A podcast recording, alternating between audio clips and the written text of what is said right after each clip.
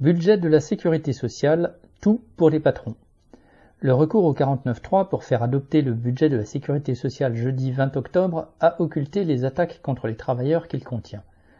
Le premier projet prévoyait ainsi de mettre en concurrence les laboratoires pharmaceutiques sur un même médicament, de n'en retenir que les moins chers et de dérembourser les autres. Mais la levée de bouclier de l'industrie du médicament a fait immédiatement enterrer cette idée. Et, en gage de bonne volonté, le ministre de la Santé François Braun a même promis de revoir à la baisse un impôt sur la vente des médicaments remboursés. A l'inverse, les attaques pleuvent contre les travailleurs. Ainsi, le gouvernement prévoit 1,1 milliard d'économies sur le remboursement des médicaments, c'est-à-dire sur les malades les moins fortunés. Après avoir vanté la téléconsultation, le gouvernement, qui a déjà cessé en octobre de la rembourser à 100%, refuse maintenant d'indemniser les arrêts maladie pris en téléconsultation s'il ne s'agit pas du médecin traitant ou d'un médecin déjà vu dans l'année, et de ressortir le mythe de la fraude aux arrêts maladie.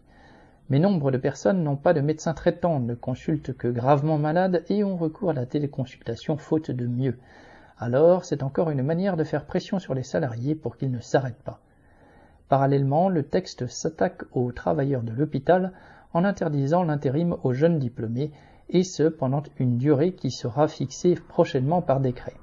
Nombre d'infirmiers ou d'aides-soignants pratiquent l'intérim pour se qualifier en explorant plusieurs services et aussi pour augmenter leur salaire. Pour beaucoup de soignants, c'est aussi un remède pour fuir certains services où la charge de travail est trop lourde. Finalement, un amendement au budget stipule que les prestations sociales hors retraite ne pourraient plus être versées sur un compte non européen, prétendument pour lutter contre la fraude aux allocations c'est une manière hypocrite de désigner les immigrés comme les fraudeurs et en tout cas leur compliquer la vie.